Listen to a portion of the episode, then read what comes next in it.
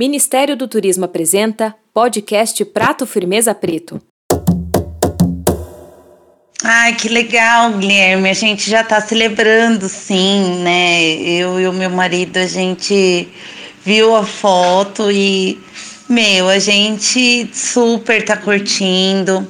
Eu, como eu comentei, não sei se você já viu o meu comentário, para mim é, é, é muito especial, assim, sabe? Porque é uma forma de eu, como eu coloquei lá no Instagram, de honrar minhas ancestrais, honrar as baianas do Acarajé, né? Que como eu super fiz questão de ressaltar é, nas entrevistas com a Pri, são patrimônio material do Brasil, da Bahia, e tá fazendo parte disso, né? Aqui em São Paulo, na periferia, na Brasilândia, eu não posso deixar de honrá-las.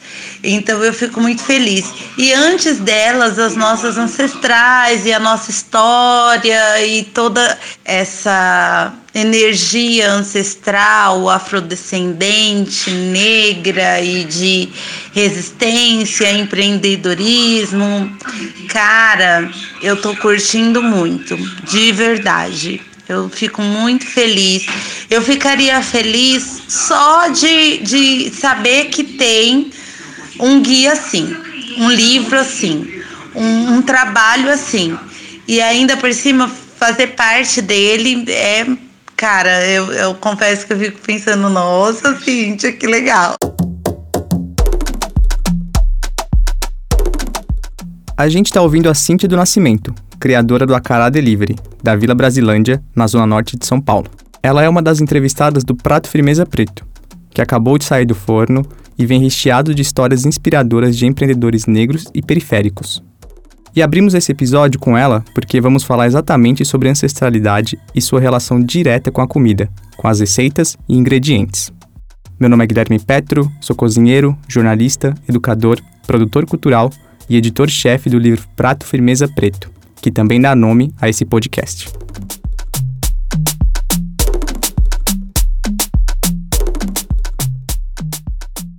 Não há dúvidas de que a culinária brasileira é uma das mais ricas do mundo.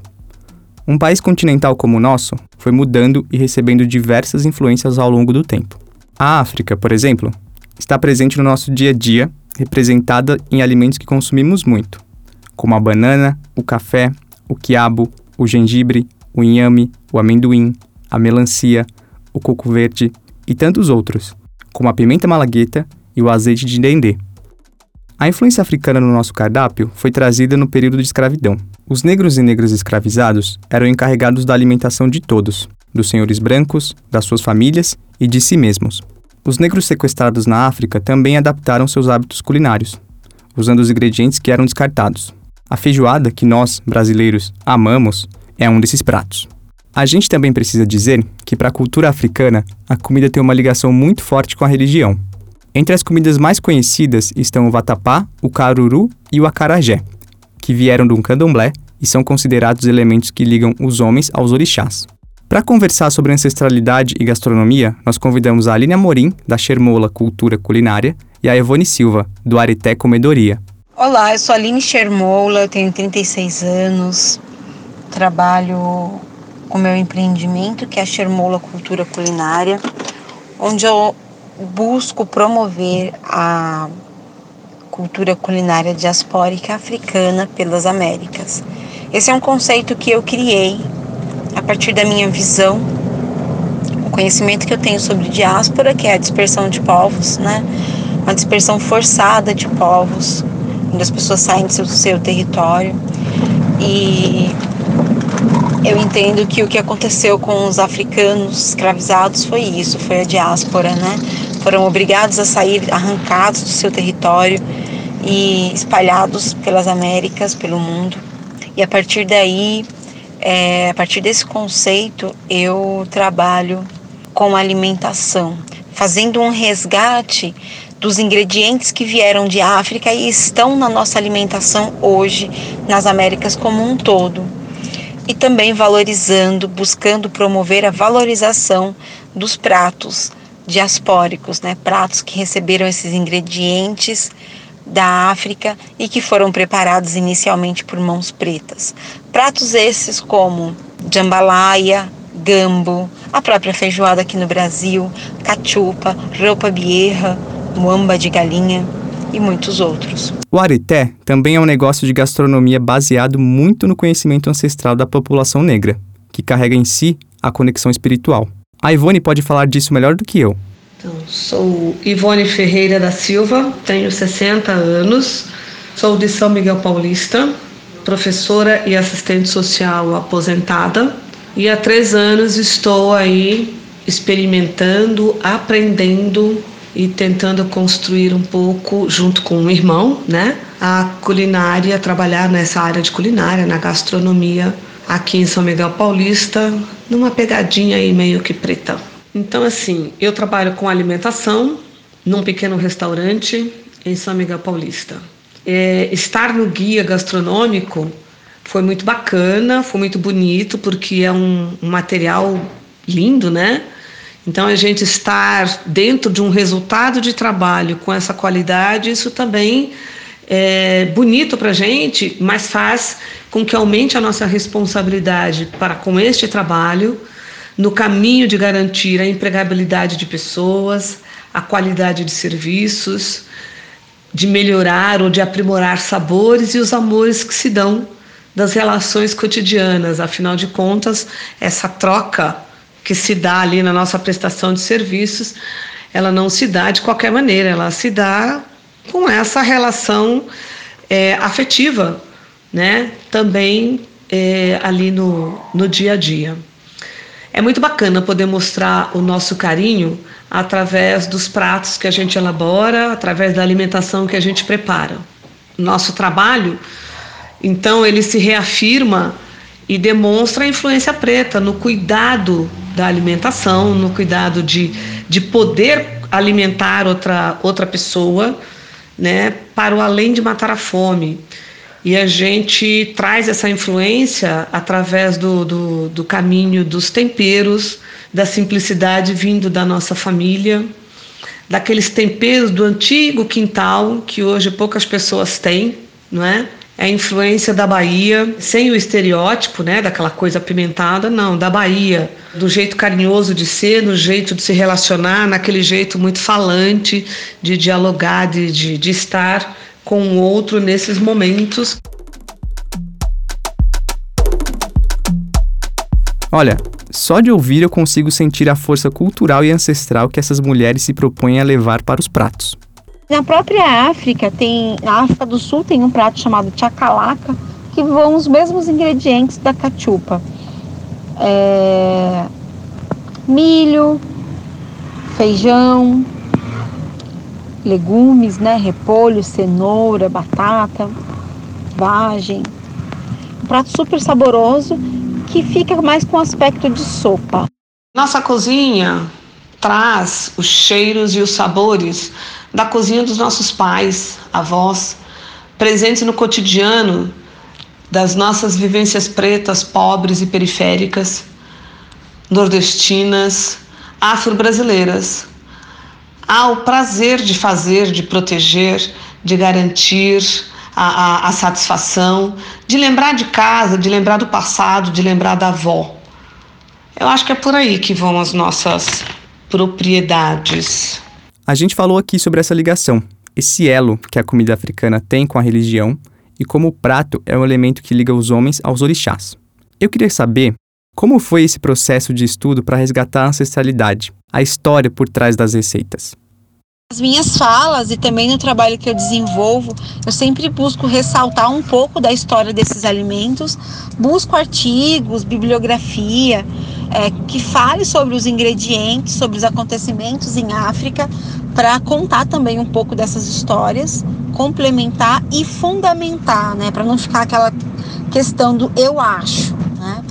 É, Infelizmente, a história dos, dos, povos pretos, né, os povos africanos que foram escravizados pelos europeus e trazidos pelas Américas, são histórias que a gente está tentando tecer esse grande colchão né, de, de tecido com retalhos. Então, com pequenos fragmentos de histórias, a gente vai juntando as informações e contando pouco a pouco. A gente sabe que não existe uma história, existem muitas histórias. Então, a gente busca, através também da história oral, conversando com os mais velhos, com, com aqueles que vieram antes, que tiveram contato com mais próximo com essas pessoas que foram escravizadas, no sentido de transmissão de saberes, né? E transmissão da nossa história, do que é nosso, né? Que foi nos retirado. Pouco a pouco a gente vai construindo essa grande colcha de retalhos. O que eu percebo é que quanto mais eu descubro, mais eu fico impulsionada a fazer buscas e tudo isso me dá um sentido de completude muito grande. Como você já deve ter percebido, nessas pesquisas e mergulhos, a Aline tem contribuído muito para o conhecimento sobre a culinária negra.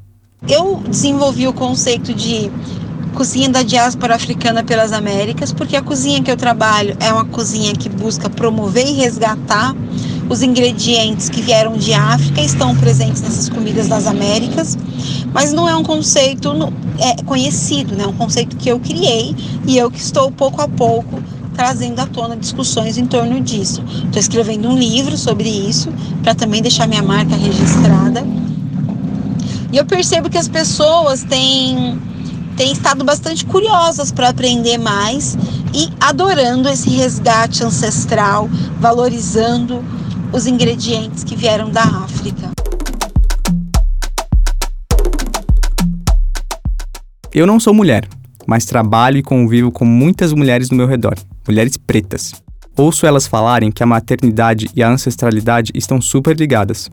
E pensei muito nisso ao ouvir a Aline contar a história da Shermola. Nesse sentido todo, para mim a maternidade veio para me fortalecer, para me pôr em contato com a minha ancestralidade, porque uma vez que eu me torno responsável por uma vida, eu quero contar para ela sobre a nossa história e quero preparar os meus filhos para a vida deles, né, para seguirem o seu caminho. E eu sei que para seguir a vida a gente tem que ser forte. Então, então eu tenho que fortalecer eles.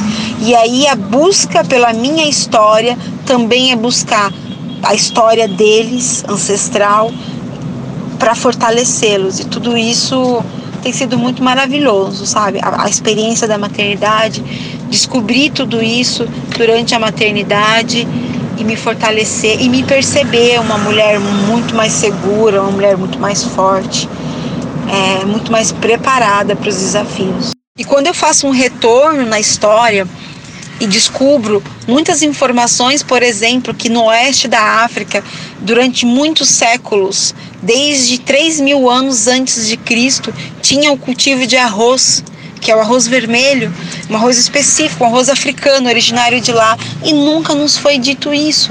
A gente sempre acredita que só existe arroz asiático, né? Então, ter contato com essa história, ter contato com a história dos meus ancestrais me fortalece a cada dia. E essa força se reverbera nessa vontade de falar, de contar também, porque assim como eu estou muito mais fortalecida e muito mais feliz ao ter contato com essas histórias e saber de onde venho também para projetar para onde vou, eu quero contar essas histórias para que outros e outras iguais a mim também se fortaleçam e se projetem. E para você, Ivone? Como esse processo de resgate da ancestralidade te atravessa? A importância é ressignificar, atualizar e marcar a presença preta na criação de sabores é, e satisfação do cotidiano das pessoas. É ocupar espaço também né, na gastronomia.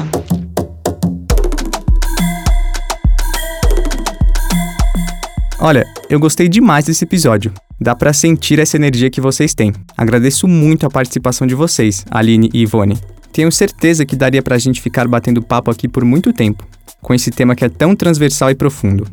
Não deixem de seguir o Areté Comedoria e a Chermola Culinária nas redes sociais. E claro, experimentem os pratos dessas duas chefes maravilhosas. Se quiser ler mais sobre comida, território e afeto, baixe o Prato Firmeza Preto de graça no www.pratofirmeza.com.br. E se você tem um negócio de gastronomia ou alimentação afrocentrado, conheça o Afrolab iniciativa do Instituto Feira Preta que promove capacitações e atividades de apoio ao empreendedorismo. Esse foi o podcast Prato Firmeza Preto. uma produção da Enóis em parceria com a Feira Preta. Ouça os outros episódios para a gente continuar essa conversa sobre gastronomia. A gravação e edição foram feitas aqui no estúdio da Casa Preta Hub, no Anhangabaú, em São Paulo. A Gabriela Mesquita fez pesquisa e as entrevistas. A Jamile Santana fez o roteiro. Eu, Guilherme Petro, fiz a locução. A Jéssica Mota e a Amanda Rara cuidaram da produção e da edição de texto. A edição de som, trilha e montagem são do Boris Percurs. É nós. Esse projeto é realizado pela Lei de Incentivo à Cultura, com patrocínio Abril, Atacadão, Total Express e Uber. Apoio da Fundação Cargill, realização da Nós e Secretaria Especial de Cultura, Ministério do Turismo, Governo Federal, Pátria Amada Brasil.